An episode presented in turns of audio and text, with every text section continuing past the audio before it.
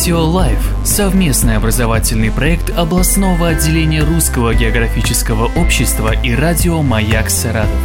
У микрофона заведующий кафедрой метеорологии и климатологии СГУ Максим Червяков.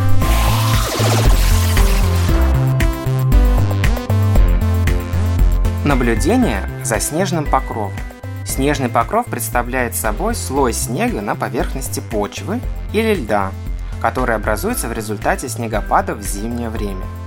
В течение зимы метеорологи наблюдают за характером залегания снежного покрова, отмечают изменения внешнего вида снега и структуры снежного покрова, следят за высотой снежного покрова и его плотностью и степенью покрытия снегом окрестностей.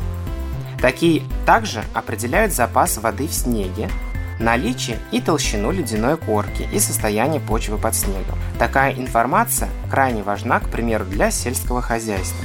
При определении структуры снега различают снег свежий, пылевидный, пушистый, липкий и старый, рассыпчатый, плотный, влажный. Также выделяют наст, который в виде снежной корки.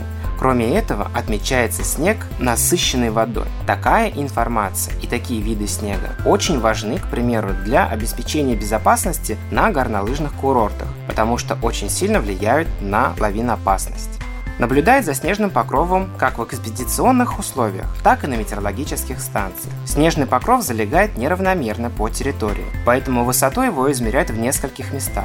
На метеостанциях для наблюдения за высотой снежного покрова используют три постоянные снегомерные рейки, которые устанавливают еще с осени, когда снега нет на поверхности. В некоторых местах снег может достигать таких больших значений, что устанавливаются очень высокие рейки вплоть до высоты 10 метров. Высоту снежного покрова и плотность снега измеряют снегомером, который состоит из металлического цилиндра и снегозаборника. После того, как произведут измерения за высотой снежного покрова, всю информацию передают в оперативные центры по метеорологии.